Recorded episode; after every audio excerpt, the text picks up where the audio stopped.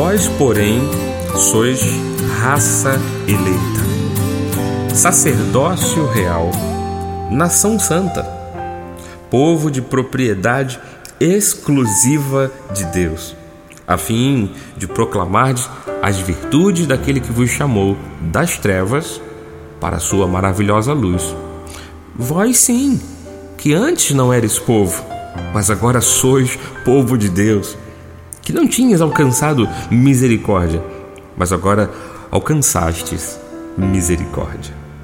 Que tremendo esse texto do apóstolo Pedro, na sua primeira carta, capítulo 2, versículos 9 e 10.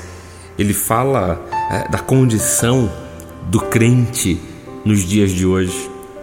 Ele fala da condição é, espiritual, naturalmente, da vida do cristão mas que é, é bom percebermos que tudo que acontece na vida espiritual se reflete, se reproduz, se concretiza na vida material, na vida física, no cotidiano. E quando ele diz que somos raça eleita, ele está dizendo que nós fazemos parte de um povo é, seleto, de um povo é, até mesmo ilustre, uma raça eleita, um povo escolhido, Deus escolheu. Um sacerdócio real. Imagine, ele está juntando tanto a, o sacerdócio antigo quanto as, as realezas.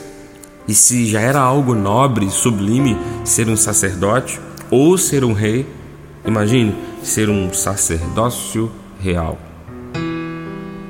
Ele diz que somos nação santa um povo separado por ele, um povo santificado.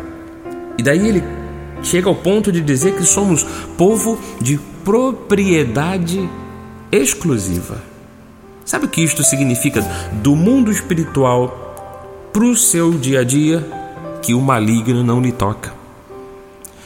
Que o inimigo das nossas almas não tem mais vez nem lugar no coração de um crente. Porque o crente é propriedade exclusiva de Deus. Deus o cerca, Deus o protege, Deus cuida dele.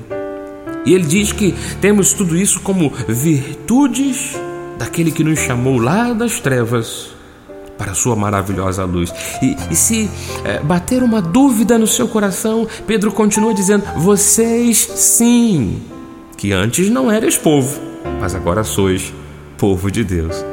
Vocês que não tinham alcançado misericórdia, mas agora alcançastes misericórdia. Creia nisto, meu amado. A misericórdia do Senhor lhe alcançou.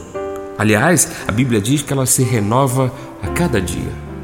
A graça de Deus, o favor de Deus estão sobre a sua vida. Você já foi feito um povo de propriedade exclusiva de Deus. Receba essa palavra no teu coração em o nome de Jesus. Amém. Quer nos encontrar? Procure por Cristo Vive CG. No WhatsApp, telefone do Rio de Janeiro, 21 998 010 291. Este foi o Semeando a Graça, uma realização da Igreja Cristo Vive em Campo Grande. Aqui na apresentação, Bispo Marlos Galvão. Graça e paz. Tchau, tchau.